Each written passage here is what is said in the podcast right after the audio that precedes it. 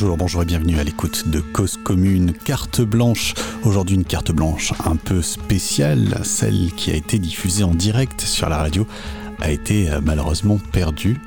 Vous allez donc avoir une version raccourcie pour les rediffusions et pour le podcast au programme de cette carte blanche de l'info. Évidemment avec les nouvelles du futur de Richard, on fera un point très rapide sur ce que nous avions abordé dans notre revue de presse indé, un peu de musique et puis euh, cet entretien avec Florie Marie du parti pirate, euh, qui s'intéresse beaucoup au statut des partis politiques, combien ces statuts ont une importance dans la démocratie certes interne des partis politiques, mais aussi des conséquences et peut-être des enseignements sur notre démocratie à nous en vue éventuellement euh, d'une nouvelle constitution. Le Parti pirate qui compte se présenter aux, euh, législatives, aux législatives, aux départementales et aux régionales et qui fait un appel à candidats. Voilà pour le programme de cette carte blanche raccourcie, une émission présentée par Lucas Malter et préparée par Myriam Kéré.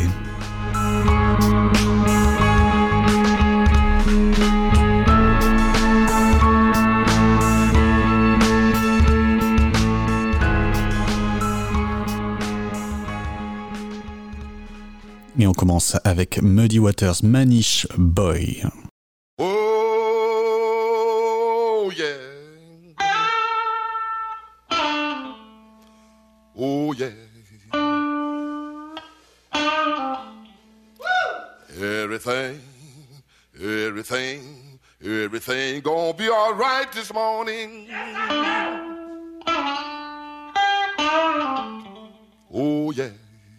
Woo!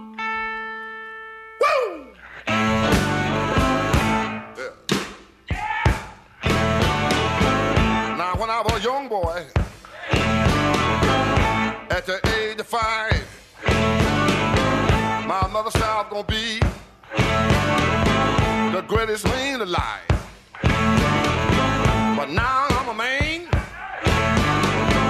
way past 21. I want you to believe me, baby. I have lots of fun. I'm a man. I spell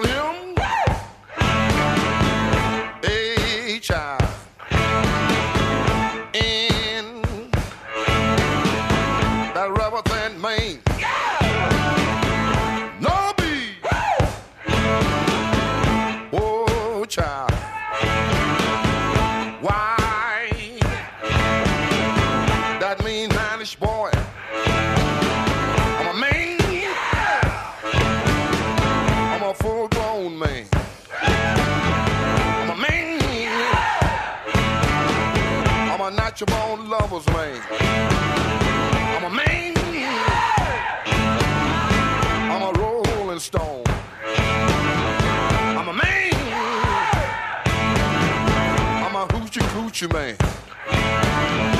Sitting on the outside. Just me and my mate.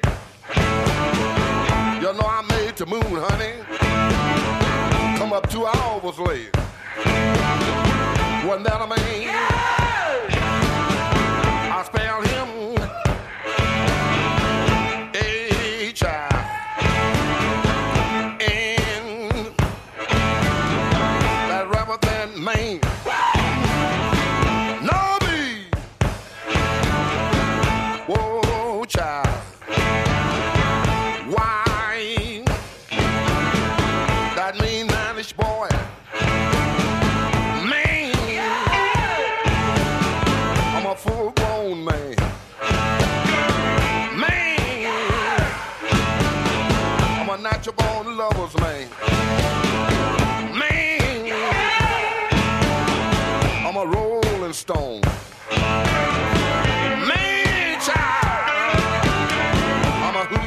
Coochie man.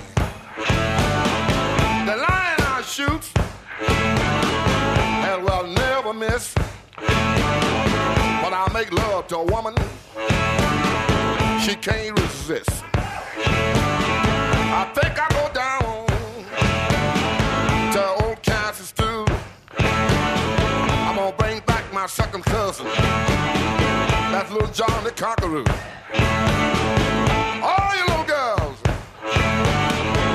setting out that line. I can make love to you, woman, in five minutes time. Ain't that a man?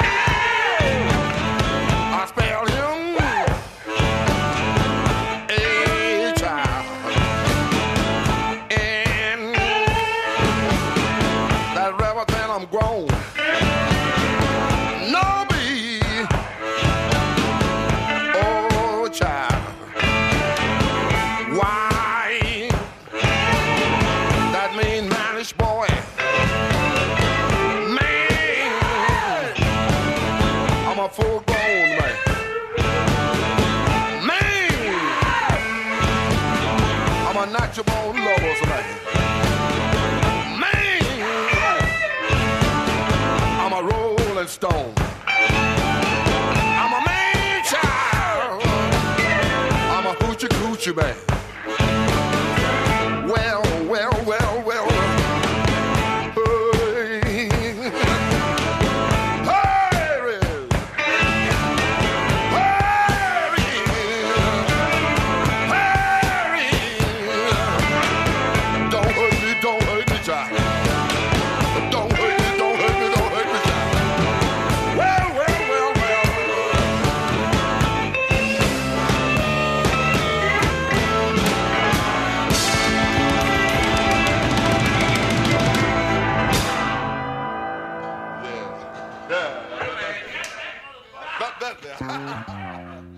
C'était Muddy Waters, Manish Boy. Voici les nouvelles du futur de Richard. Richard, notre blogueur high-tech depuis 2005, qui nous donne les nouvelles des nouvelles technologies.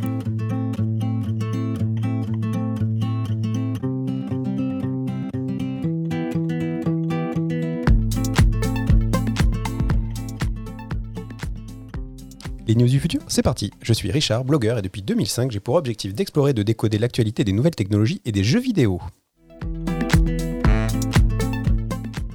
Allez, on va parler un petit peu de- des levées de fonds en France parce qu'il y a une grosse activité ces derniers jours. Alors, on commence par Alan, le spécialiste français de l'assurance, qui veut réinventer l'assurance, ce qui ferait pas de mal à ce secteur d'ailleurs, qui vient de lever 185 millions euh, d'euros et qui, du coup, euh, passe la, la start-up au rang de licorne. Vous savez, c'est start-up réévaluée à plus de 1 milliard de dollars. Toujours en France, c'est Blablacar aussi qui vient d'annoncer encore un tour de table, 115 millions de dollars pour ce coup-ci, hein, 97 millions de- d'euros, ce qui valorise la société à 2 milliards. Alors on ne dit pas deux licornes, hein, ça reste une licorne. Mais voilà, ça laisse entendre que la société se prépare à rentrer en bourse très bientôt. Donc euh, bon, on leur souhaite euh, bonne chance et bon courage. C'est intéressant de voir en tout cas que nos startups françaises ne se vendent pas toutes à l'étranger, comme on a tendance trop souvent à le dire.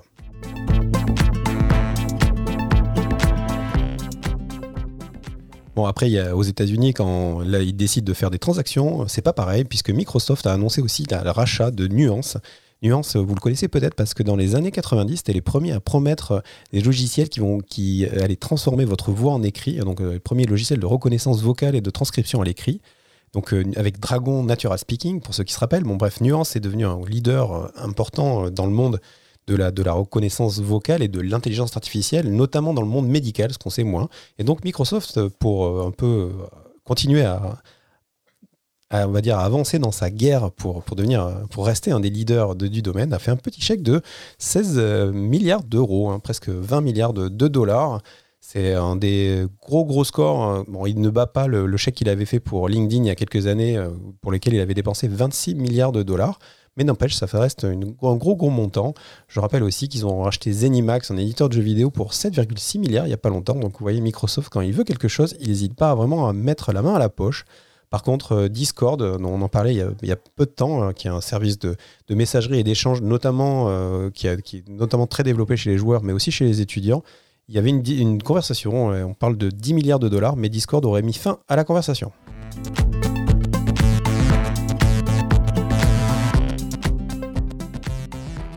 Pour rester chez nos amis les GAFAM, un petit tour du côté de Amazon qui a annoncé cette semaine qu'ils allaient lancer Amazon Salon. Et Salon, c'est quoi? Bah, C'est les salons de coiffure.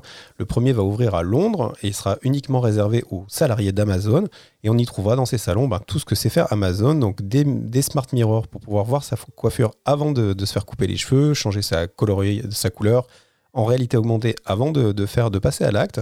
Et bien sûr, la possibilité de scanner tous les codes barres de tous les produits pour les recevoir directement depuis Amazon. Donc le, géant américain promet en fait une expérience hein, de, coiffure. Et donc je pense que du côté des, autres euh, marques autour de la beauté, ça a dû piquer un petit peu.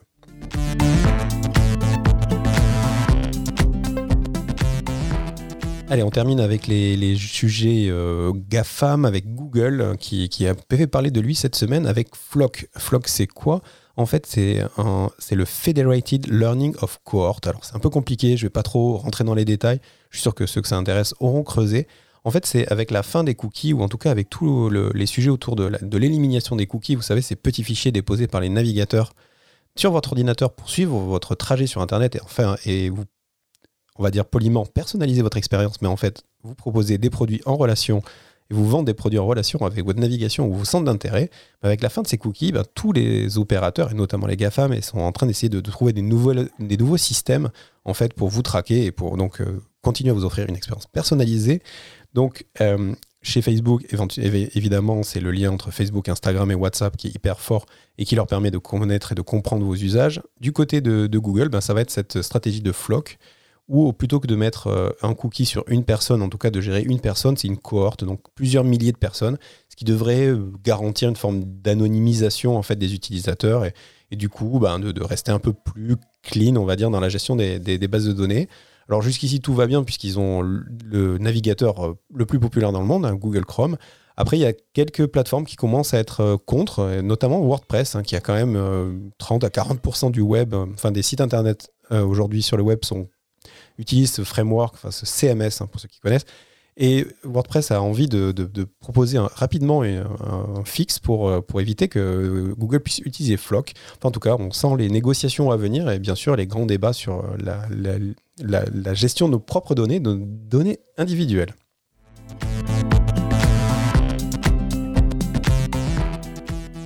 Difficile de faire, euh, de faire ce programme sans parler euh, de la keynote euh, de nos amis d'Apple. Alors, je ne vais pas vous assommer encore une fois avec des specs ou des prix. C'est plus pour faire un tour global de ce qui se passe. Alors, les grands événements, on va y venir après. Mais alors, d'abord, pour les petits événements, on va dire la sortie de nouvelle Apple TV, 4K, HDR, Dolby Vision. Enfin, bref, plein de nouveaux trucs, nouveaux trucs cool. En tout cas, si vous attendiez pour changer votre Apple TV, c'est peut-être le bon moment. Il y a une nouvelle télécommande qui a l'air vachement plus ergonomique. Tout est plus simple. Voilà, pour les amateurs d'Apple qui veulent une Apple TV, c'est peut-être le moment de, sauter le pas. Un deuxième produit qui a, fait pas mal parler de lui aussi, c'est les AirTags. On en parlait il n'y a pas longtemps avec le service Find My. Vous savez, c'est ce service qui permet, en fait, depuis son compte, d'un compte Apple, euh, de retrouver tous les appareils qui y sont connectés. Ben, euh, on a vu récemment que ouais, vous allez pouvoir connecter euh, une série de produits de, partenaires, comme les vélos Van Move par exemple. Ex- Et, et là, désormais, donc, il va y avoir cette, ces AirTags sont disponibles bientôt. hein, ça coûte à partir de 29 dollars. Et en fait, ce petit AirTag, c'est gros comme une grosse pièce et ça permet de, l'accrocher un peu à tout ce que vous voulez, un sac à main, un chien, un chat, un enfant euh, qui serait turbulent. Bref, et grâce à ça, après, il est plus facile, il est facile de le retrouver directement dans Find My. Donc ça faisait un moment qu'on attendait le produit, ça y est, il est là. Euh, c'est intéressant pour les gens qui passent beaucoup de temps à chercher et à perdre leurs clés. À noter quand même que le porte-clés n'est pas fourni et qu'il faudra, c'est une option, donc il faudra que vous choisissiez votre porte-clés euh, en plus, sachant que ça va du plus simple au, à la version Hermès qui est un peu plus coûteuse.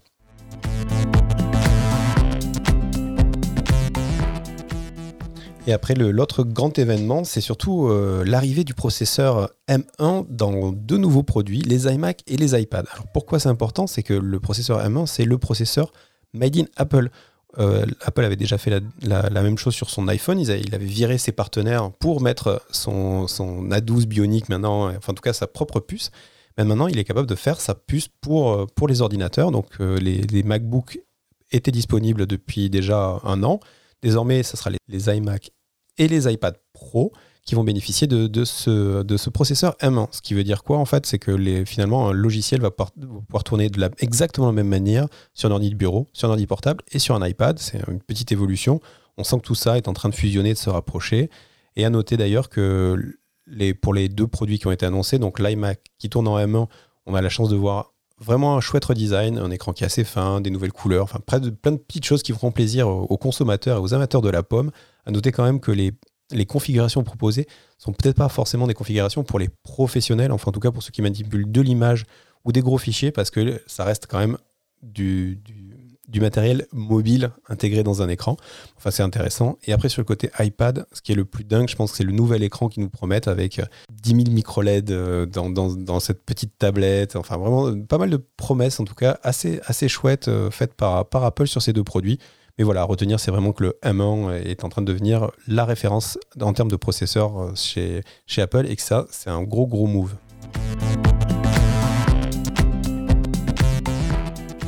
Du côté des, jeux vidéo, peut-être deux annonces un peu euh, amusantes de cette semaine. La première, c'est euh, l'arrivée de, de la, du MLB The Show 21 euh, qui arrive sur console euh, et PC euh, ces jours-ci. C'est en fait MLB, c'est quoi? C'est le jeu de baseball. Alors je sais que c'est vrai que pour nous en France, c'est pas très, très, un sport très populaire, mais vous imaginez bien ce que c'est dans d'autres pays, notamment aux États-Unis et au Japon.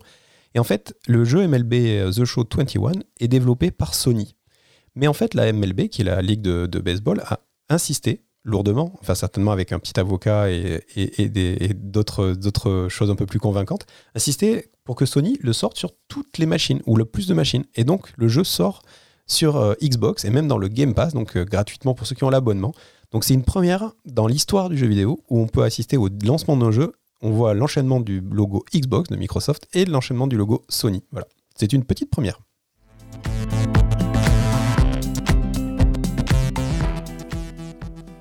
L'autre news, euh, c'est pour les amateurs du Seigneur des Anneaux et du jeu vidéo, c'est une petite euh, et triste nouvelle. Euh, Amazon vient d'annoncer qu'ils ont annulé donc le développement de ce jeu qui, qui avait été annoncé en 2019.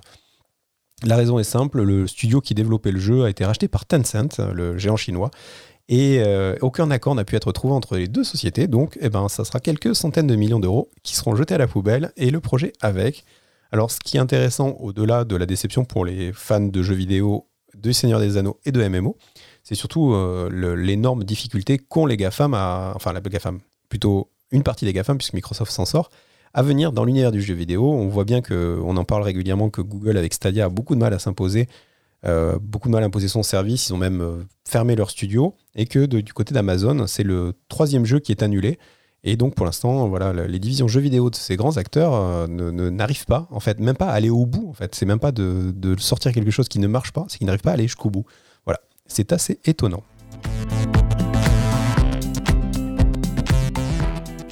Et puis, petite conclusion quand même avec les nouvelles de l'espace, puisqu'au moment où j'enregistre, il n'y a, pas si longtemps, on a quand même eu euh, la NASA qui a réussi à faire voler un drone euh, dans l'atmosphère de Mars. C'est quand même ça, c'est quand même assez, assez stylé, assez super cool. Il y en a aussi euh, le, rover Curiosity qui a réussi à transformer, enfin créer de l'oxygène sur Mars depuis un module qu'il avait embarqué avec lui. Et cette, cette, prouesse, en fait, ouvre deux possibilités. La première, bien sûr, de faire respirer des astronautes qui seraient venus se balader sur Mars, mais aussi probablement de créer et de faire du carburant puisque comme vous le savez peut-être pas, l'un des gros problèmes que l'on a aujourd'hui, c'est que si on envoie des gens sur Mars, on ne sait pas comment on va les ramener parce qu'on ne sait pas comment alimenter la fusée pour euh, la pousser du retour. Voilà, donc ces problèmes pourraient être réglés, après à savoir à quelle échelle de temps on en est pour en faire quelque chose de plus important que le petit gramme d'oxygène qui a été réalisé. En tout cas, c'est un grand pas. Et bien sûr, on peut, je ne peux pas ne pas parler de, voilà, du décollage de, la fusée de la Falcon du jour qui, amène Thomas Pesquet euh, et, deux Américains et un Japonais dans ISS où ils vont passer les six prochains mois. Donc voilà, décollage réussi, euh, amarrage, je n'en sais rien. Enfin c'est encore une belle réussite pour SpaceX et qui arrive pile au moment où euh, la Russie vient d'annoncer qu'ils allaient quitter ISS hein, et qu'ils allaient créer leur propre station spatiale, probablement avec les Chinois, mais aussi en concurrence, puisque nos amis chinois ont eux aussi prévu d'avoir leur station spatiale. Enfin voilà, on n'a pas fini de parler, pas fini de parler et d'entendre parler de l'espace.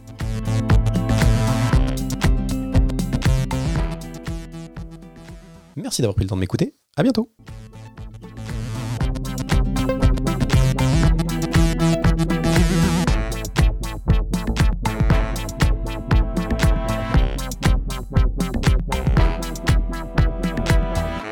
Cause commune, cause-commune.fm. Une ambiance rock ce matin avec Tenacious D, le morceau Roddy Tenacious D, c'est le groupe de Jack Black.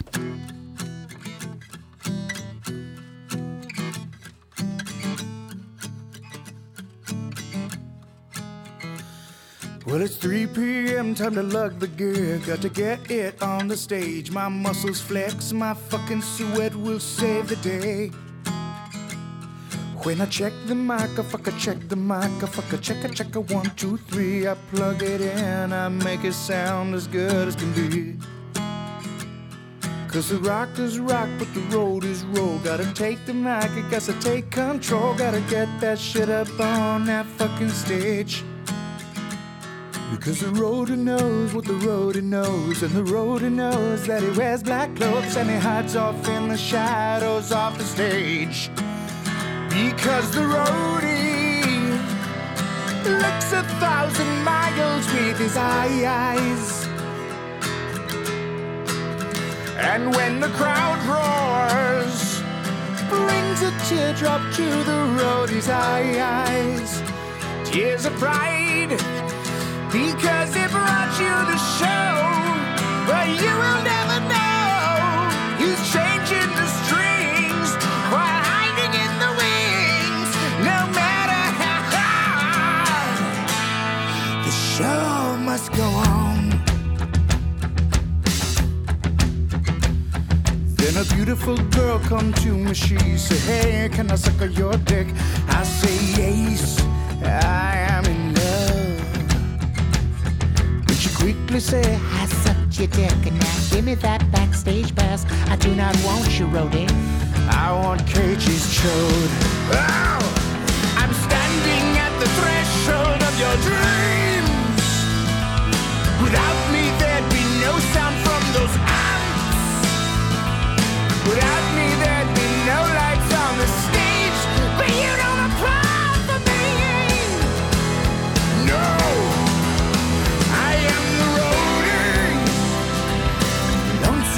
you're searching for a soul.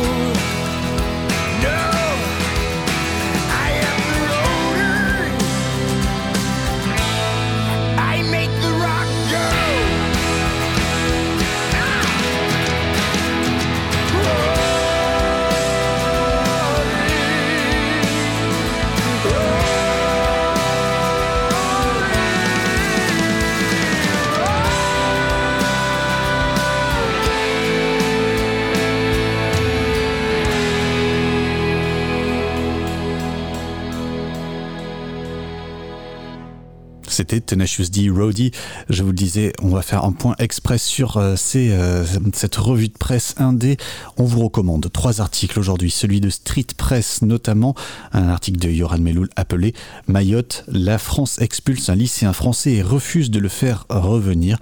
Un, un jeune français de 17 ans a été considéré adulte et comme né aux Comores, ce qui n'est pas du tout vrai.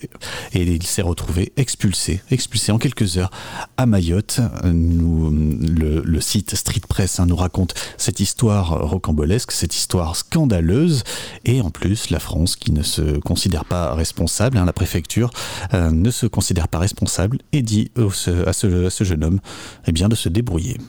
Le deuxième article que nous euh, vous partager, que nous avons euh, partagé, c'était Basta, Basta Mag qui fait un point sur euh, les vaccins dans le monde. Il y a un nationalisme vaccinal, les pays qui s'entre-déchirent pour avoir un maximum de, vaccins, ce sont les pays riches et donc cela entraîne une famine vaccinale dans les pays pauvres.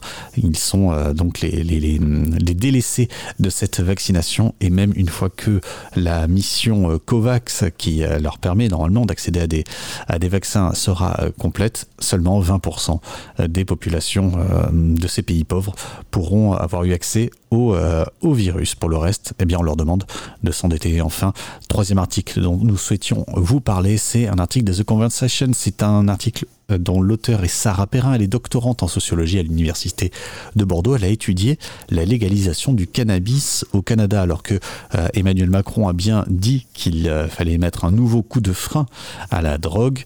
Il y a cet exemple du Canada avec le, le cannabis rendu licite. C'est depuis 2018, on voit que cela n'a pas fait euh, totalement sombrer le marché illicite. Les deux coexistent et il faut dire que les deux ont des avantages pour les consommateurs. Voilà pour euh, ces recommandations. Allez, encore un peu de musique. On va profiter de, cela pour euh, écouter La Mano Negra, c'est toujours un grand plaisir. Malavida, Mano Negra.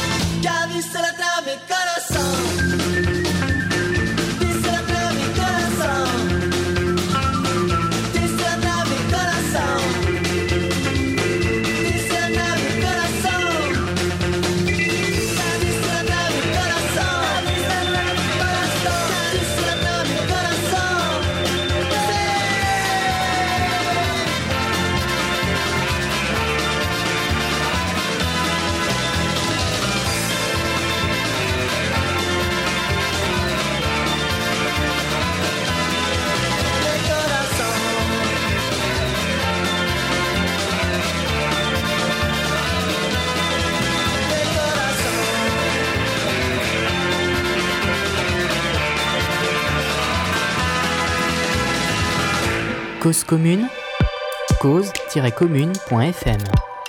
Mano Negra, Malavida. Voilà euh, pour euh, cette musique qui nous met, euh, qui nous met en joie hein, de bon matin. On va retrouver désormais Florie-Marie. Florie-Marie est porte-parole du Parti Pirate. Un nom toujours étrange, même si on les a déjà reçus hein, sur, sur Cause Commune. Vous les avez peut-être déjà entendus, peut-être Florie-Marie, peut-être euh, un, autre qui était invité de carte blanche en juin 2019. Ça commence à faire. Florie-Marie donc a accepté de nous accorder cet entretien à l'occasion du lancement d'une campagne pour les régionales et les départementales du, Parti Pirate. Mais ça a été surtout l'occasion de parler des statuts des partis politiques, de démocratie interne aux partis politiques, combien cela euh, est nourri d'enseignements pour, euh, pour la démocratie en général, pour envisager une nouvelle République en France, un entretien passionnant qu'elle m'a accordé et euh, que je vous propose d'entendre. Il a été enregistré deux jours avant la diffusion de cette émission.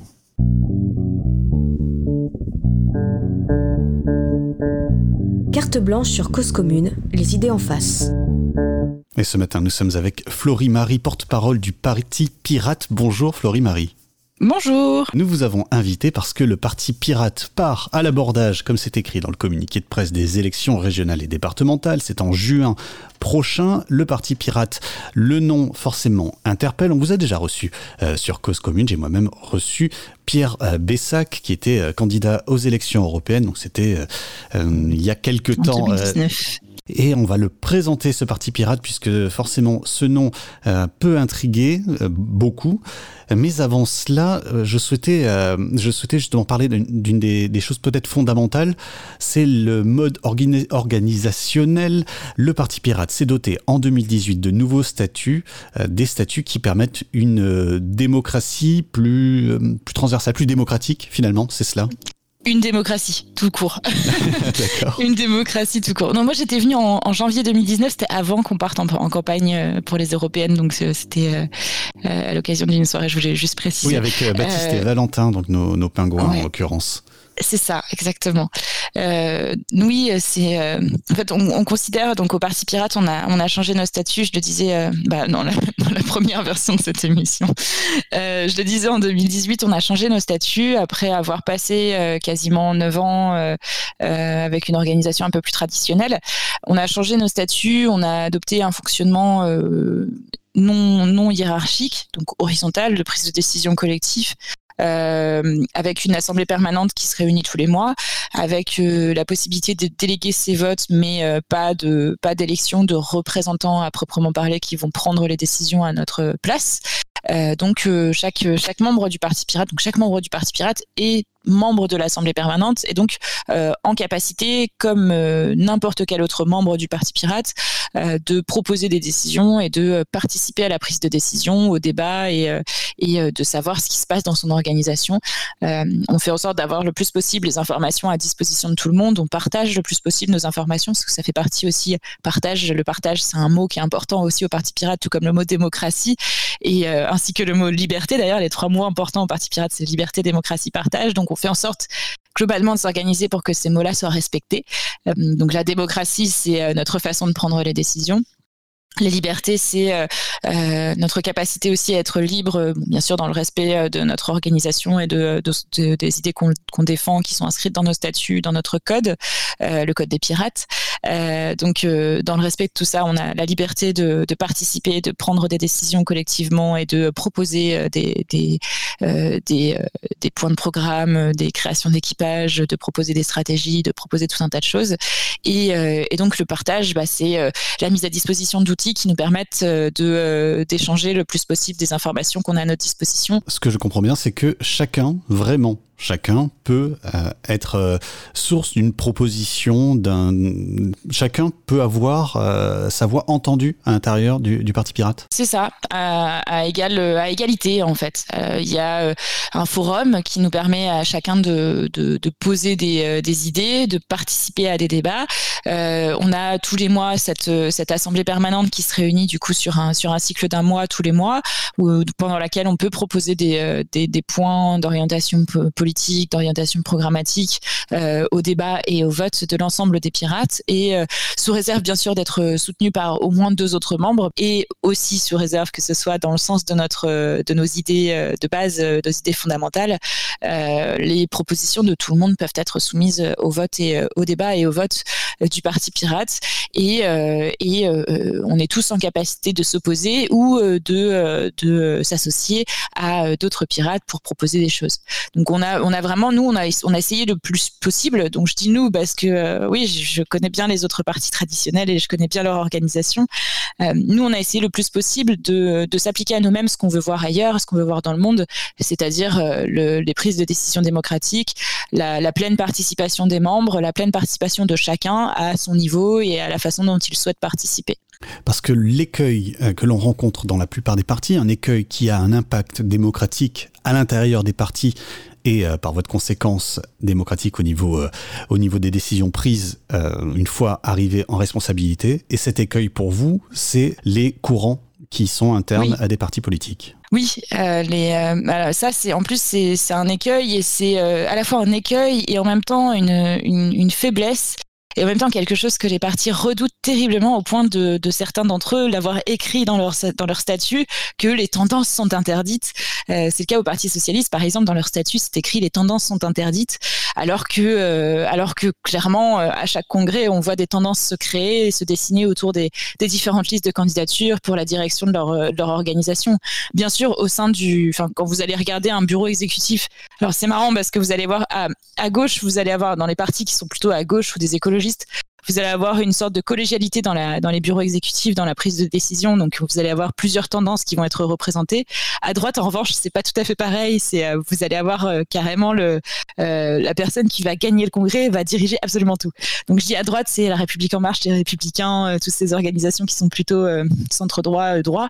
Ces organisations-là vont vont avoir une sorte de totalitarisme, de totalitarisme dans leur dans leur organisation, dans leur façon de fonctionner, qu'on ne voit pas parce qu'il y a une sorte de proportionnalité dans le dans les organisations plutôt de gauche où effectivement les différentes tendances qui n'existent pas officiellement sont représentées dans les, dans, les, dans les instances de direction. Donc je parle du Parti socialiste, mais ce qui est encore plus intéressant aussi, j'ai travaillé dans la politique pendant longtemps, donc je connais un peu les, les systèmes de prise de décision interne des organisations politiques.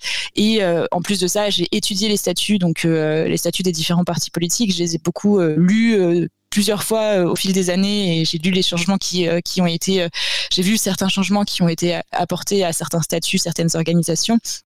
Et euh, l'organisation que je connais le mieux, euh, en outre du Parti Pirate, bien sûr, vu que j'ai participer à la rédaction euh, des statuts actuels du Parti Pirate, mais l'organisation que je connais le mieux, c'est Europe Écologie Les Verts, parce que j'ai travaillé longtemps pour ce, pour ce parti politique.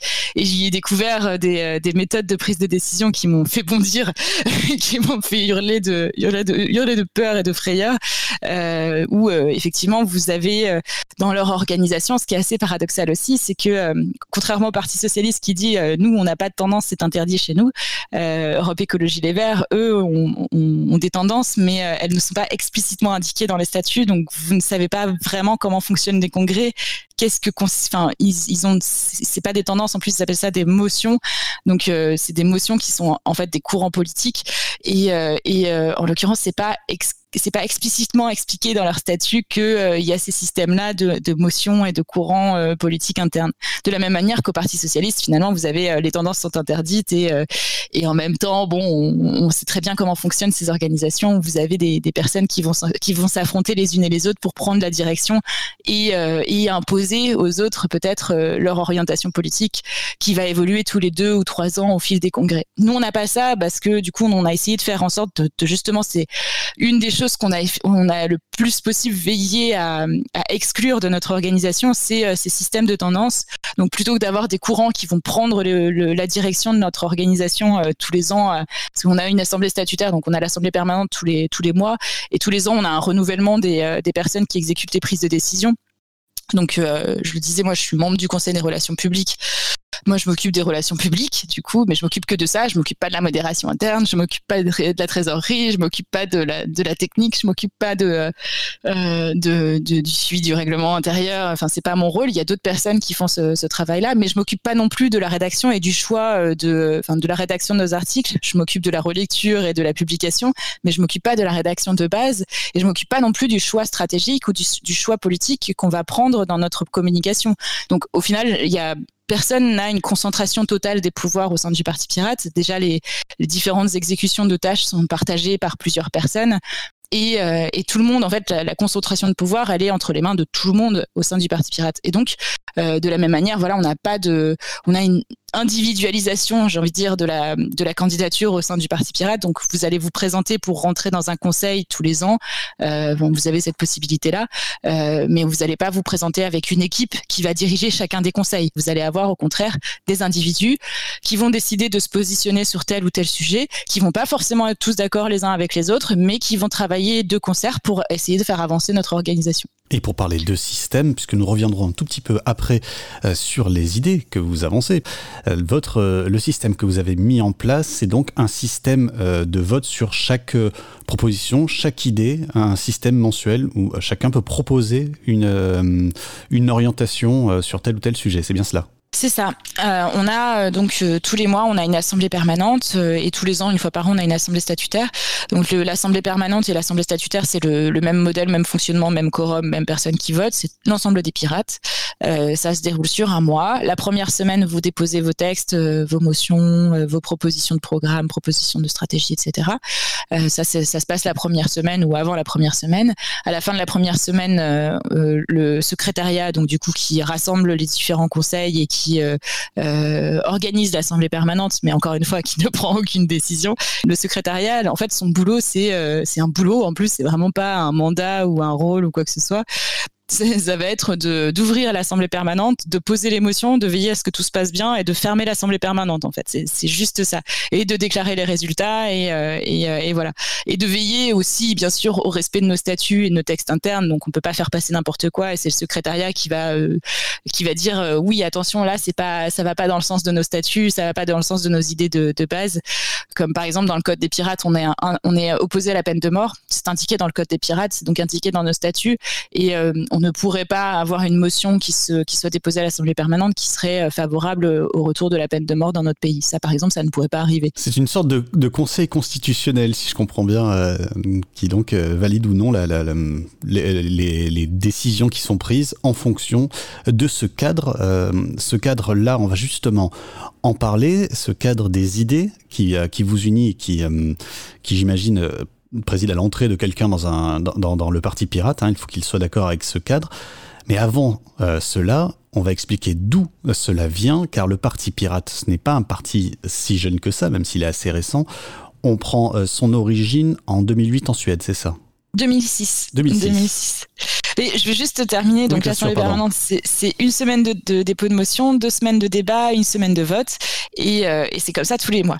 donc, oui, 2006, euh, en 2006 en Suède, qui s'est créé autour de The Pirate Bay, qui est donc un site euh, qui propose, qui proposait, je sais même pas s'il est encore ouvert aujourd'hui, qui proposait du téléchargement donc de, de, de, contenu culturel. The Pirate Bay a été largement interdit dans plusieurs pays. Euh, et, euh, et, donc euh, les personnes qui s'opposaient à ce système de partage libre de la culture euh, ont, on, on qualifié les personnes qui soutenaient The Pirate Bay de pirates.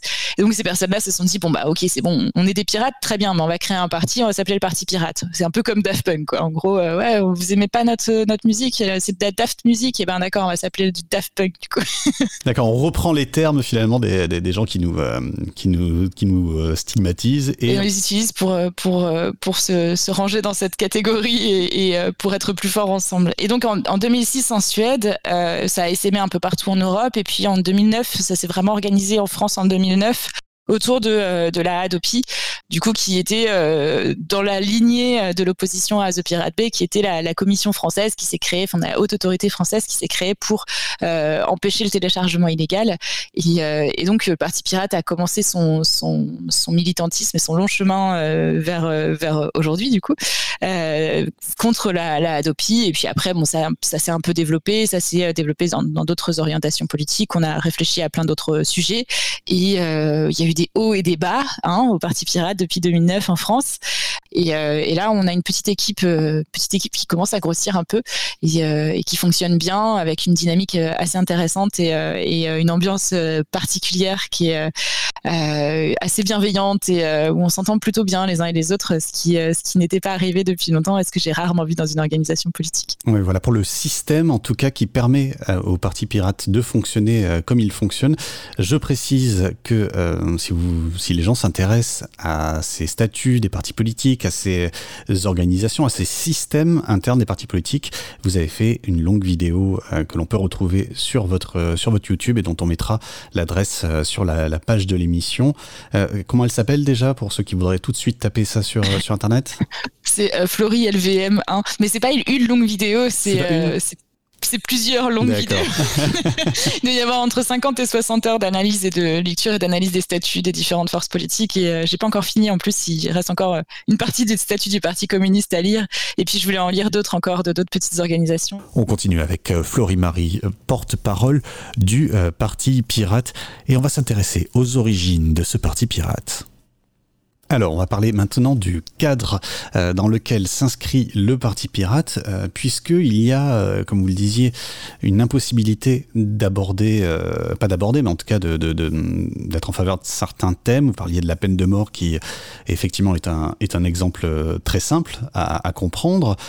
Quel est le cadre des idées du Parti pirate? Comment on sait si l'on peut se retrouver dans les idées du Parti pirate? Alors il y a d'abord, bon déjà c'est euh, les, trois grands mots principaux, principaux pardon, les trois grands mots principaux euh, mots d'ordre, c'est euh, liberté, démocratie, partage. Donc si si vous voulez pas partager votre travail, si vous voulez payer, faire payer les gens ce que vous écrivez, etc., vous n'avez pas votre place au parti pirate. vous êtes bien gentil, mais là non, ça n'ira pas plus loin.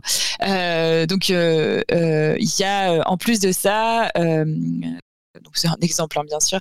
Euh, en plus de ça, vous avez un code, donc le code des pirates, c'est 13 points qui sont indiqués dans les statuts du Parti Pirate et qui sont également indiqués sur le site euh, du Parti Pirate de manière assez lisible. Euh, c'est 13 points qui nous donnent une orientation un peu, un peu précise quand même, tout en étant suffisamment large, mais quand même assez précise. Ce qui est intéressant par rapport aux autres statuts des autres partis politiques, c'est que vous avez dans chaque parti politique, vous avez des chartes de valeurs, des grandes valeurs qui sont expliquées longuement, la plupart du temps très longuement sur des textes et euh, quand on regarde notre code, on n'a pas à rougir par rapport à ces chartes de valeurs parce qu'on a réussi à mettre dans des, dans des points assez clairs et assez simples ce que d'autres partis politiques ont écrit, ont fait des tartines euh, pendant des, des lignes et des lignes de, d'argumentaire pour dire euh, plus ou moins, enfin pas plus ou moins, mais pour, euh, pour délimiter des valeurs euh, que eux ont. Et euh, nous, notre, notre code est plutôt, plutôt simple, plutôt accessible, plutôt lisible, plutôt court aussi. Et, et du coup, par contre, très direct. Qu'on n'a pas mis des tartines de mots pour dire ce qu'on voulait raconter. les, les, faits sont, sont écrits, c'est assez clair. Donc, on a la peine de mort qui est une des choses contre lesquelles on ne, enfin, sur lesquelles on ne travaillera. Enfin, nous, on, vous ne transigez pas, quoi. On pense que voilà, on ne transige pas, ça fait partie de notre, de notre code, c'est-à-dire la peine de mort doit être interdite et on, ne, on ne remettra pas en place la peine de mort. C'est une question qui revient souvent quand on, a, quand on explique notre organisation, c'est euh, oh mais euh, alors si quelqu'un avait une proposition euh, pour, pour rétablir la peine de mort, comment ça se passe? Je dis, ben, c'est pas, ça ne marche pas, ça ne Ce passera pas. Possible, pas. Ça n'est pas possible, ce n'est pas dans notre orientation politique. On a aussi donc la, la diversité, euh, l'ouverture euh, le plus possible, l'absence la, de discrimination ou, euh, ou, en tout cas la, le, le, plus possible de ne, enfin le plus possible, oui, de, de, ne pas discriminer les gens en fonction de leur origine, de leur catégorie sociale, de leurs croyances, etc. Donc on a cette volonté en tout cas de ne pas aller dans cette direction-là. et si on voit que des personnes prennent cette direction, on est très vigilant avec avec avec ces personnes-là et avec le comportement qui qui qui euh, qu'il nous impose euh, au sein de notre organisation. Donc il y a, y a, quand même, y a, c'est, en fait, c'est un parti qui est qui se veut humaniste, qui se veut, qui se veut vraiment. Par contre, oui, on, on accepte, enfin même on, on est fier d'être un parti politique, un parti à proprement parler, parce que un parti politique aujourd'hui, les gens ne considèrent que les partis politiques c'est le diable.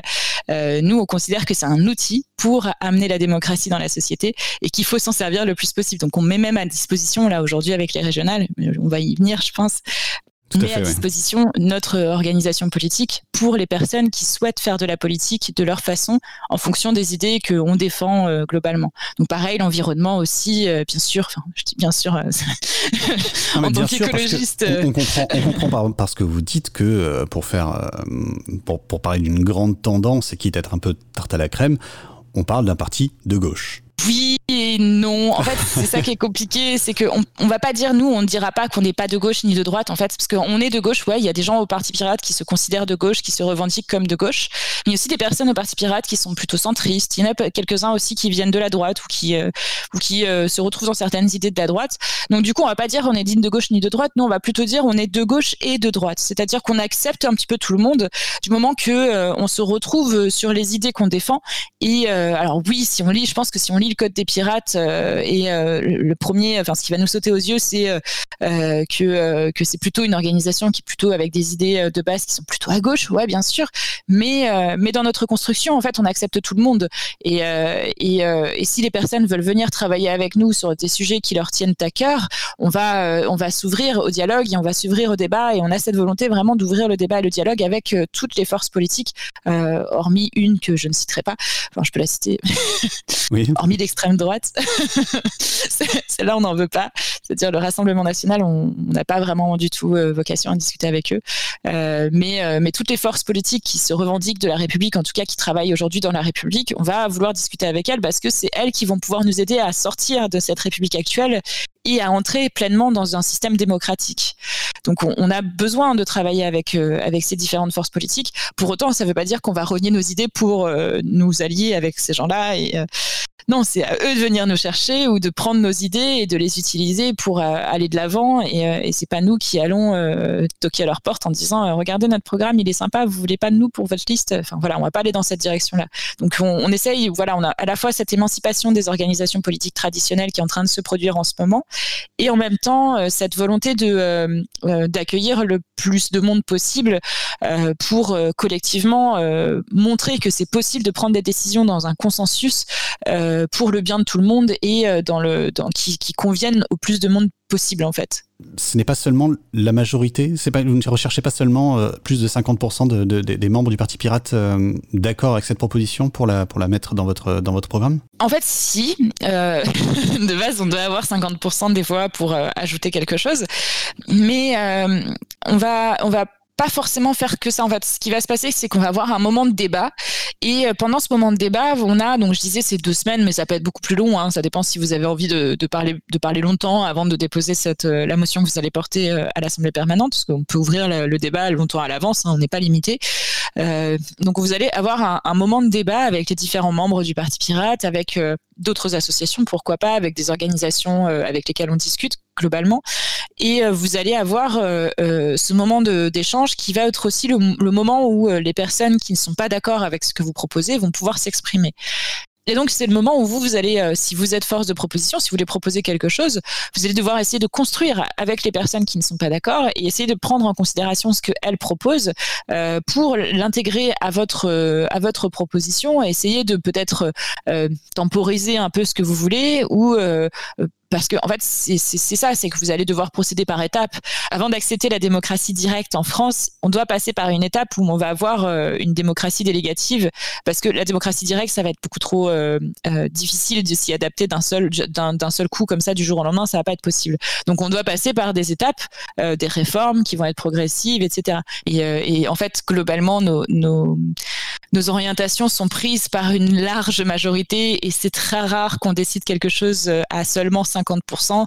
Et quand on décide de quelque chose à seulement 50%, euh, soit euh, la chose en question est très vite réécrite, retravaillée, euh, soit deuxième possibilité, la, proposition qui est en passe d'être décidée dans le mois du débat, voyant que le débat est encore très chaud et très vif, elle est retirée du débat et elle est remise au, à la discussion, remise au travail et reproposée plus tard. Mais on a quand même cette intelligence-là de pas forcer la prise de décision sur quelque chose qui, euh, on le sait, ne passera pas parce que euh, c'est contre-productif en fait. Ça, ça, nous fait perdre à tous du temps et, euh, et on n'en a pas tous énormément, donc on est tous bénévoles. Donc on fait tous attention à autant qu'on utilise, autant qu'on qu passe au sein du Parti Pirate et à faire en sorte que les décisions qui sont prises soient prises par un consensus assez large. Avec ce système, je voudrais qu'on on en parle avant de de justement évoquer la stratégie que vous avez décidé d'aborder euh, pour, euh, pour ce qui est de ces régionales, c'est ce système de délégation, hein, une démocratie euh, délégative, je ne sais pas si c'est comme ça que l'on le oui, dit, à différencier d'une re démocratie représentative. Est-ce que vous pouvez nous expliquer la, la nuance? Oui, alors bah, la déco démocratie représentative, j'évite de parler de démocratie représentative globalement, même si de temps en temps je, ma langue fourche un peu. Euh, je parle de représentativité et de démocratie directe, parce que du coup la représentativité... Vous retirez le sens, mot démocratie euh, de la représentation. Voilà. D'accord. C'est ça, parce qu'en fait, la représentativité en soi, ce n'est pas la démocratie. D'ailleurs, quand euh, les, euh, les pères fondateurs, entre guillemets, de la démocratie française, enfin de la République française ou du système euh, en fait électoral et, et, représentatif français ont créé ça, ont sorti la possibilité de d'avoir des représentants plutôt que de laisser la parole, la prise de décision directe aux, aux, aux, citoyens. en fait, quand ils ont mis en place ce système-là, ils l'ont mis en place parce qu'ils savaient que la démocratie était impossible. La BCIS avait dit qu'il y avait deux raisons pour lesquelles c'était inatteignable. C'était parce qu'on ne pouvait pas rassembler tout le monde euh, en, même, en même temps au même endroit et on ne pouvait pas prendre le temps du débat euh, avec toutes ces personnes. Aujourd'hui, on a Internet, donc on peut rassembler toutes les personnes dans un même endroit, dans un même lieu. C'est Internet. Sur Internet, on peut. Et euh, on peut prendre le temps du débat avec toutes ces personnes toujours sur Internet. Et donc nous, c'est ce qu'on a appliqué au Parti Pirate. On a appliqué une, une, forme de démocratie euh, avec euh, cette capacité de euh, tous se rassembler euh, sur un forum ou sur Discord, mais sur notre forum aussi, et de tous prendre le temps. Donc on a tous accès aux débats qui sont en cours et on a tous la possibilité, dans le temps qu'on nous qu'on souhaite en fait, de donc la démocratie, ça prend du temps. Donc on prend le temps qui est nécessaire pour prendre des décisions et pour participer. Mais euh, du coup voilà, on a ce, on a ces deux euh, ces deux moyens qui ne font qu'aujourd'hui on peut atteindre la démocratie. Euh, des moyens qui nous font aussi, qui nous permettent aussi de ne pas avoir de représentants et donc de ne pas avoir de personnes qui nous empêchent de faire démocratie. Et donc de ce système de représentativité qui est en, en, vigueur un peu beaucoup dans beaucoup de pays aujourd'hui, hein, bien sûr. ce système de représentativité, nous on lui oppose la démocratie donc plutôt directe et, euh, et, nous en interne, compte tenu du fait que tout le monde, déjà d'une part, tout le monde n'a pas forcément le temps, euh, tout le monde n'a pas forcément les connaissances sur les différents sujets, euh, et puis on se fait mutuellement confiance aussi, et puis il y a des moments où on n'est pas disponible, enfin voilà, pour tout un tas de raisons, on a quand même besoin à un moment de pouvoir donner procuration entre guillemets ou donner délégation. Nous on parle de délégation, et donc de donner délégation à des personnes qui vont dans le temps qu'on décidera de leur donner, qui vont prendre des décisions à notre place. Et donc ça c'est ce qu'on appelle la démocratie délégative ou euh, démocratie liquide, euh, d'anglais liquide, liquide euh, démocratie, liquide, liquide, je sais pas si vous connaissez sans doute Liquid Feedback, qui est un site internet qui permet justement de faire de la démocratie délégative. Euh, je vais faire croire que oui, mais non, pas, pas du tout. sans doute que vos auditeurs connaissent, euh, mais du coup nous on a on a notre propre système qui s'appelle Congressus, qui est développé par les membres du Parti Pirate, et donc il y a un système qui nous permet de d'appliquer la démocratie délégative, de donner des délégations à, nos, collègues euh, pirates et euh, de prendre des décisions euh, collectivement tous les mois avec cette assemblée permanente. Vous donnez des exemples d'organisations intérieures du parti qui sont donc voilà des, des, idées de système, de fonctionnement qui sont intéressantes, qui peuvent inspirer. Est-ce que ces idées organisationnelles, elles pourraient inspirer une éventuelle nouvelle république, comme vous aviez évoqué euh, effectivement un changement de, un changement de république. Est-ce que l'on peut s'inspirer euh, de, cela, de, propositions euh, systémiques pour ensuite organiser la démocratie française? Oui, il y, a, beaucoup de nos beaucoup de, de, nos mécaniques internes dont on pourrait s'inspirer, bien sûr. Euh, déjà, enfin déjà essayer euh, de, de, progressivement aller vers de la de la euh, de la participation locale. Donc ça, ça se fait, je pense, ça se fait surtout au niveau local euh, plus qu'au niveau national, même si ce serait bien aussi euh, de pouvoir l'intégrer au niveau national.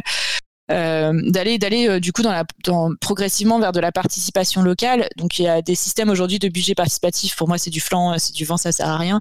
Euh, c'est c'est pas ça en fait. C'est pas euh, la participation comme ça. participation, j'ai envie de dire, c'est c'est pas de la participation active, c'est de la participation passive en fait. C'est qu'on va vous dire oui, vous pouvez donner votre avis, mais en fait à la fin c'est pas les gens qui décident, c'est les élus qui décident. Il faut être en capacité de contourner les règles. C'est de de pas avoir un conseil municipal. Les conseils municipaux aujourd'hui avec les systèmes de primes majoritaires. En fait, en fait, c'est une question qui est tellement vague et enfin vague. C'est pas vague, c'est tellement vaste. Il y a tellement de réponses à cette question. On pourrait commencer par supprimer la prime majoritaire, par exemple. À chaque élection municipale, la liste qui gagne, quel que soit son score, euh, obtient plus de la moitié du, conseil municipal quel que soit son score. Donc il n'y a aucune euh, possibilité de, prise de décision déjà collective, il n'y a pas de nécessité de chercher un consensus vu que de toute façon la majorité, donc qui est la, liste qui a gagné, euh, va être la seule à être en capacité de prendre des décisions. Même dans la façon dont on élit nos représentants, il y a un problème. On peut très bien avoir des représentants, on peut très bien continuer à avoir des représentants, mais on peut pas les élire de la façon dont on les élit aujourd'hui. On peut pas élire un représentant avec un scrutin majoritaire uninominal à deux tours parce que c'est injuste. Vous avez euh, dans là les élections euh, législatives, par exemple, vous allez voter pour chacun des députés dans des circonscriptions. Donc c'est des élections nationales, mais les députés sont répartis dans les circonscriptions. Donc ça n'a pas de sens parce que du coup, une élection nationale, c'est quelque chose qui se passe au niveau national. Le député est élu dans la circonscription. En fait, son rôle, c'est pas de représenter la circonscription, c'est de représenter le niveau national dans la circonscription. Le représentant de la circonscription, c'est le sénateur, donc c'est l'inverse en fait. Et euh, aujourd'hui, on a tendance à croire qu'un député, c'est un représentant de la circonscription. C'est pas le cas. C'est pas censé être son rôle. Le député, c'est un représentant de la nation dans euh, la circonscription, et donc euh, il est élu par circonscription, ce qui n'a pas de sens. Il devrait être élu au niveau national et envoyé dans la circonscription. Peu importe s'il ne connaît pas la circonscription, au contraire, le fait qu'il ne connaisse pas la circonscription lui donnerait même carrément euh, une, une, objectivité qui est importante quand on est élu en fait euh, et qui n'existe pas aujourd'hui puisque la plupart des députés le sont, sont élus dans leur circonscription. Euh, mais, mais ça va plus loin que ça, c'est-à-dire que même aujourd'hui le, le, système tel qu'il existe fait que euh, n'importe qui ne peut pas se présenter aux élections législatives. Vous devez payer des bulletins de vote, vous devez payer, euh, vous devez payer les circulaires, vous devez payer les affiches. Vous allez voir dans les pays européens ou étrangers, vous leur dites, vous savez, en France c'est les candidats qui payent leur bulletin de vote, ils vous regardent avec des grands yeux, mais euh, et vous appelez ça une démocratie Non, mais attendez, vous, foutez de nous. ça n'existe pas en fait les candidats qui payent les bulletins de vote. C'est une sorte de, de, de, règle censitaire qui fait que vous ne pouvez pas participer aux élections si vous n'avez pas les moyens de payer le papier pour lequel, enfin, qui va être utilisé pour voter pour vous. Ça quand même, c'est quand même assez dingue. Euh, le scrutin, donc je disais le scrutin majoritaire uninominal à deux tours, c'est un système qui est injuste et qui va euh, dégager des majorités euh, de manière, enfin, à les imposer sans avoir euh, véritablement une représentativité euh, réelle de la population.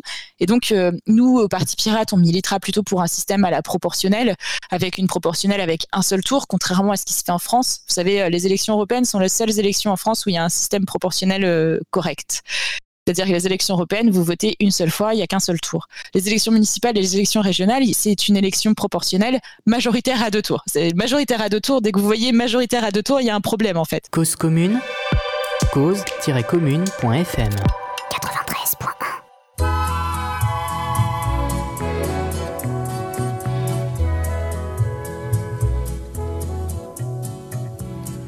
Apporter ma vie sur mon dos, j'ai déjà mis 50 berges, sans être un saint ni un salaud, je ne vaux pas le moindre cierge.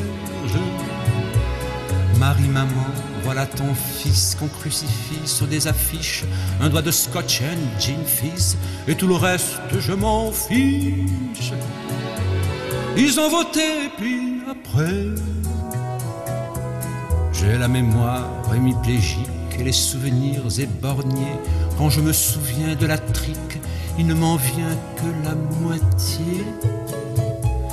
Et vous voudriez que je cherche la moitié d'un cul à beauté.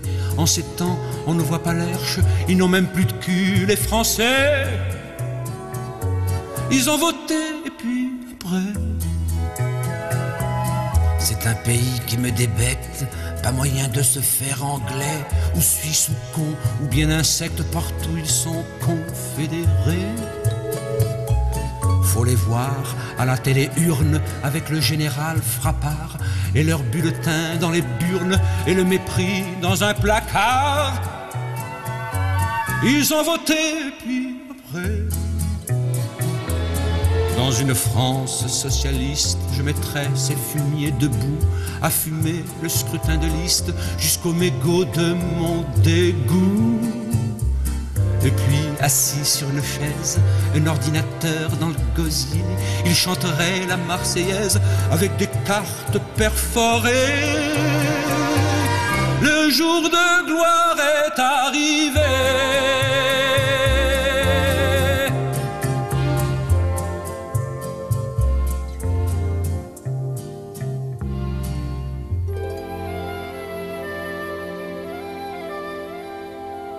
Léo Ferré. Ils ont voté troisième et dernière partie de notre entretien avec euh, Florie Marie.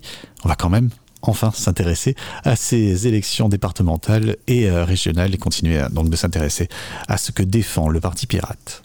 On a déjà dépassé le temps que je m'étais imparti pour cet entretien, mais tant pis, puisque je souhaiterais juste euh, continuer quelques minutes avec vous, de discuter donc sur, euh, sur ce qui va se passer concernant les régionales. Un petit point tout de même sur les idées du Parti Pirate. Vous avez, euh, vous me l'avez dit, euh, réfléchi récemment aux questions des vaccins et surtout aux questions de la 5G. Et je crois que, eh concernant la 5G, vous y êtes plutôt favorable?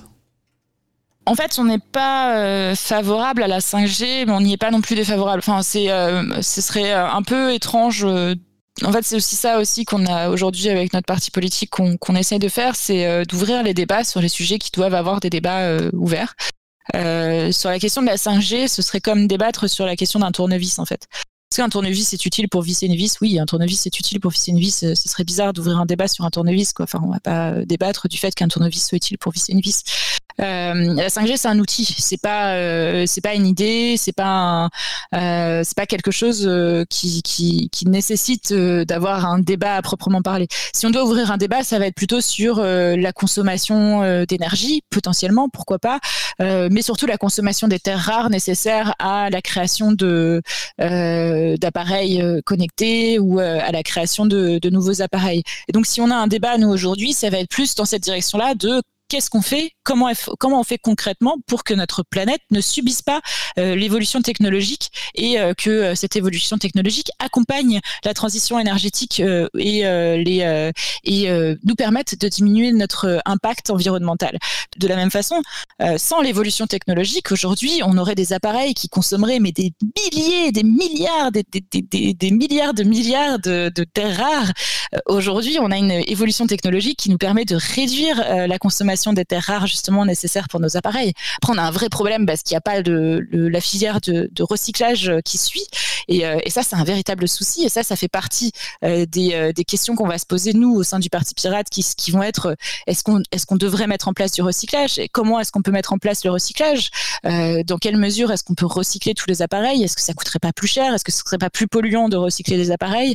Mais, mais, mais voilà, sur la question technologique, il faut faire attention à, d'un côté, l'évolution technologique qui permet aussi de diminuer euh, la consommation d'énergie parce que c'est ça aussi, hein, l'évolution technologique permet aussi la diminution de consommation d'énergie. Aujourd'hui, les data centers consomment beaucoup moins d'énergie qu'ils n'en consommaient il y a pas longtemps pour une efficacité beaucoup plus importante aujourd'hui. Euh, et, euh, euh, comment est-ce qu'on peut aussi consommer responsable, voire limiter notre consommation et, faire en sorte que les produits qu'on va consommer ne soient pas inutiles et ne soient pas juste des gadgets. Donc euh, c'est pas la 5G en soi qu'on va remettre en question, oui, ça va être pas le... tout ce qu'il y a autour quoi. C'est ça, ce n'est pas le, le quoi mais le comment.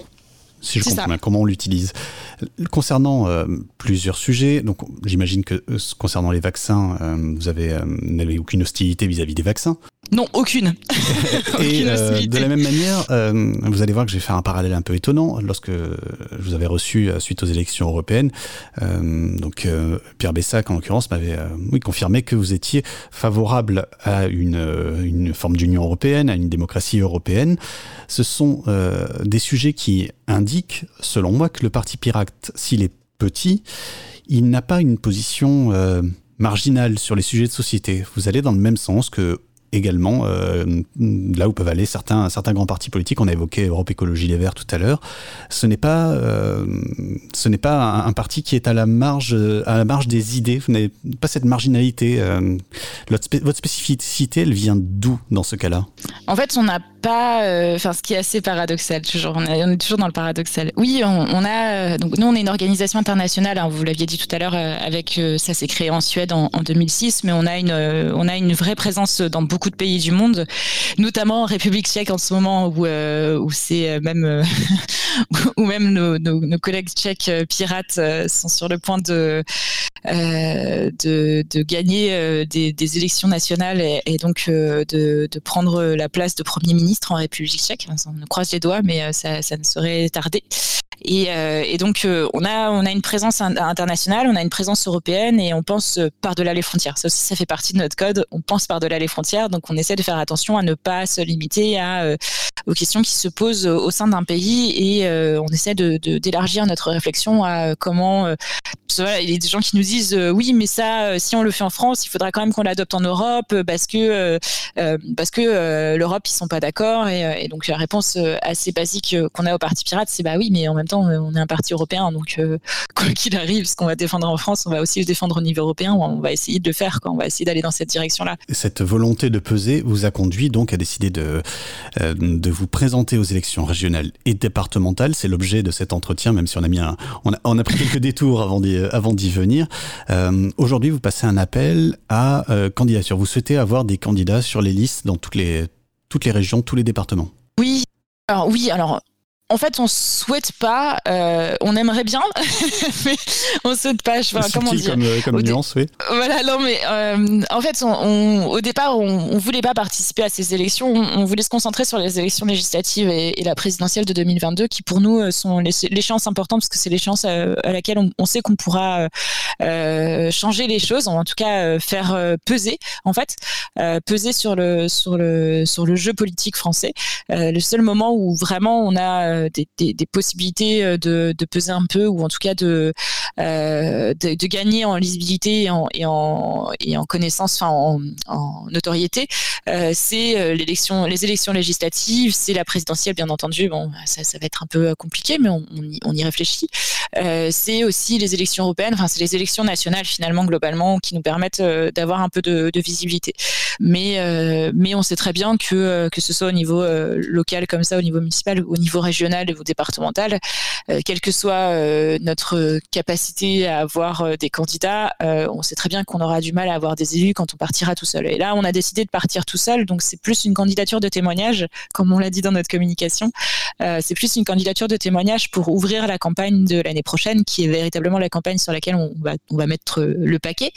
Euh, et donc euh, là, les, les régionales, en fait, ce qu'on fait, c'est que ce qu'on a décidé, c'est que on mettait notre notre énergie, notre temps, notre organisation à la disposition de nos soutiens qui veulent voter pour le Parti Pirate euh, à ces élections. Et donc, pour que les que nos soutiens votent pour le Parti Pirate, euh, le, le meilleur moyen, c'est euh, de bah, de de leur proposer de se présenter pour euh, pour notre organisation, sachant que nous on, est conscient de ne pas être assez nombreux pour euh, pour remplir chacune des listes dans les régions, parce qu'il faut remplir euh, faut avoir autant de candidats que de sièges dans chaque région, donc c'est euh, très limitatif pour les pour les petits partis politiques.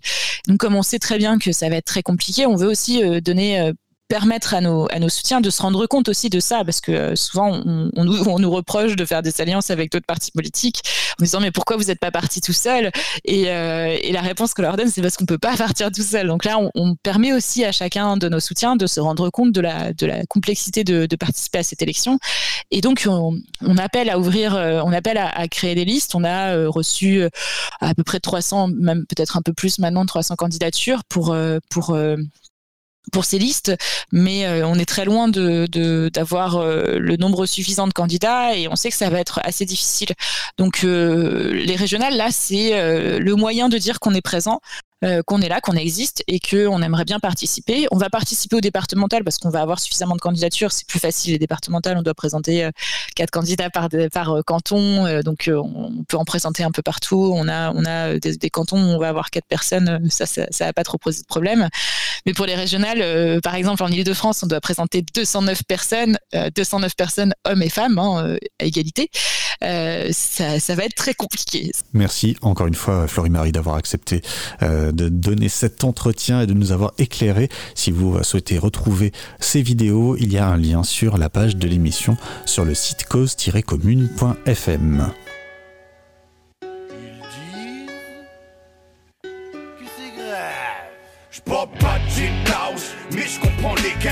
rien contre l'escarlate Paris qui mettent des baguilles. Mais moi c'est triade, même si j'ai pas de lieu match. Flair les gros cucu, et puis je leur pétard. Et ce qui me saoule, c'est que chez moi j'ai pas de machine à là Donc ça m'arrive temps en temps d'être un peu de gras. À mon âge, ancien alcoolique, c'est chaud. Tous les soirs c'était Sky Coca Caro. 8, 6, 1, 6, 6, 4 pédo. Ensuite gros dodo, tout habillé comme ça lendemain, je me passe juste un petit coup d'eau. Sinon, J'étais le meilleur pote des couloirs. 8h30, début des cours, putain, j'étais tout le temps en retard. Y'en avait qu'un qui osait faire des trucs de ouf, ouf. Y'en avait qu'un qui osait venir en tongue avec sa grosse touffe. Un petit peu gros, même un petit peu trop. Les filles me cassent les couilles quand trop près de leur gueule, stéro. Et en fait,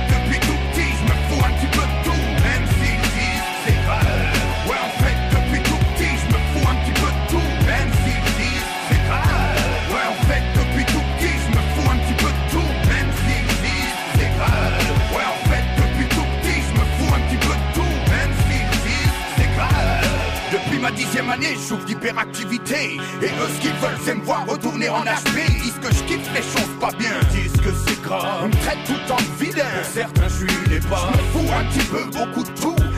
De mon frère, ma femme, mes potos et mon toutou. Dans la rue, on m'appelle le Frégodin. Et eux, ils m'appellent, viens prendre tes coups de serein. Bâtard, je les écasse des dits dans l'album Heptagone. Et ils notent que mon rap est un des symptômes. Méchants, ils me mettent en rouge alors que tout le monde est tremblant.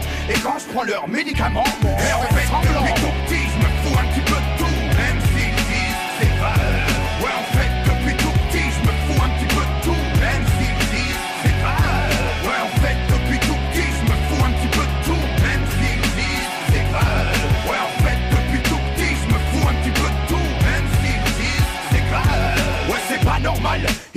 suis pas normal. Les médecins, les petits et moi je tape scandale.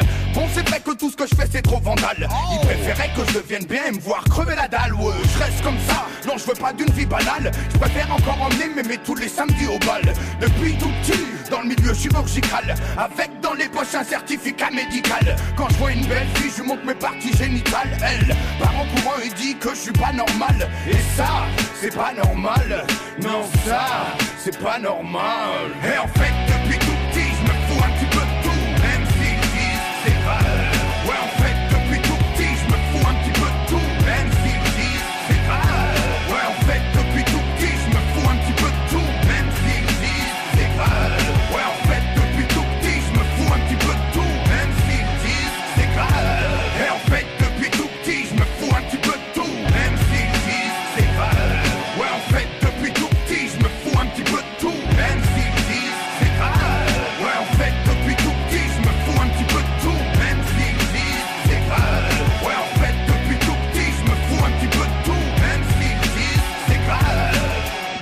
C'était Frécodingue, le morceau, c'est grave, oui, toujours un peu de rap en fin d'émission. En fin d'émission, également, depuis quelques semaines, le Barbès Comedy Club. C'est un campus, c'est, ce sont des étudiants en stand-up qui, euh, qui se retrouvent sur scène, qui se retrouvent dans l'enceinte du Barbès Comedy Club. On avait reçu euh, deux humoristes qui nous avaient parlé euh, de cette, de cette initiative. Et l'un d'entre eux, Thomasy, qui est étudiant et qui est humoriste, a accepté de se prêter à cet exercice de la chronique radio. On fait ça depuis quelques semaines avec Myriam Kerry qui m'aide à préparer l'émission. Euh, on, on donne la possibilité à ces, euh, à ces étudiants en stand-up de s'essayer à cet exercice très particulier de la chronique radio. C'est le billet d'humour et c'est à ton tour, Thomasy. Salut les amis, j'espère que vous allez bien. Moi, je n'en peux plus de vivre cloîtré tout seul chez moi. Mon cerveau est en train de fondre. J'ai des petits signes avant-coureurs de folie. Euh, par exemple, je rigole n'importe quand. voilà, c'est QFD. La première fois que ça m'arrive, j'étais avec une pote, elle me dit Ah, t'as lu les cahiers d'Esther Et moi, je fais moitié Joker, euh, moitié Yen. Ma copine hésite entre appeler Sainte-Anne ou la SPA.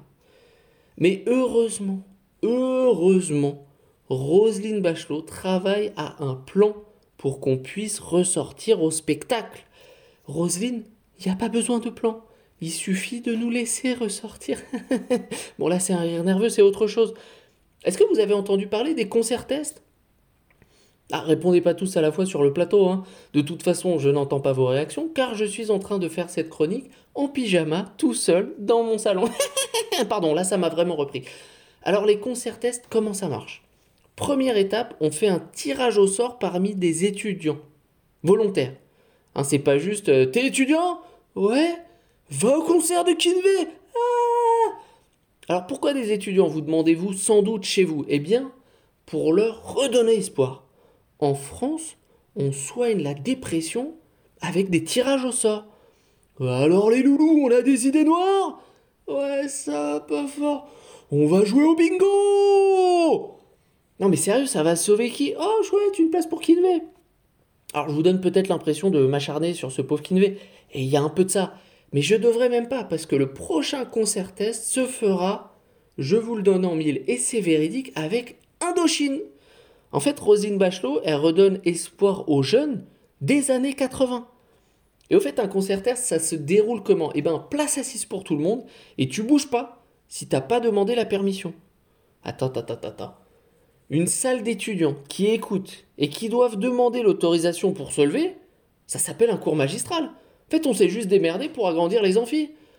Alors le concert, c'était comment Putain, dégoûté, j'ai chopé 4 sur 20, et toi? L'enfer aussi, je me tape un de Chine en prof principal. Alors, perso, j'ai le feeling qu'il va pas marcher ce plan. Hein, pourquoi? Bah, je sais pas, honnêtement. euh, Peut-être parce qu'il n'y a aucun plan qui marche depuis un an, je sais pas. Et puis, pas sûr que ça aide les étudiants à sortir de la déprime parce que après le concert, bah, t'es re-enfermé chez toi en fait. C'est un peu comme si en Corée du Nord, on leur disait euh, On vous file Internet Ouais Pour 24 heures seulement Oh Je pense que les gens ils feraient porno, porno, porno, porno. Oh putain, Google, comment on fait une dictature et plus d'Internet Du coup, en France, le concertet, je me dis, bah, autant le mater sur YouTube. Hein, au moins, tu peux rester seul dans ton salon, vautrer sur ton canapé avec tes chaussettes trouées, personne pour te juger. Hein, un peu comme moi en ce moment. Pardon, il faut vraiment, vraiment que je ressorte. Merci de m'avoir écouté, les amis. C'était Thomasy sur Cause Commune. Merci Thomasy d'avoir participé à cette, à cette émission, à cette carte blanche. Merci à Myriam de m'avoir aidé à préparer cette émission. Merci Florie-Marie euh, d'avoir accepté notre invitation et Richard pour ces nouvelles du futur. C'est la fin de la carte blanche, carte blanche un petit peu particulière, vous l'avez entendu. Néanmoins, on se retrouve tout de même euh, lundi prochain, comme tous les lundis, sur Cause Commune. Très bonne semaine à tous et à toutes.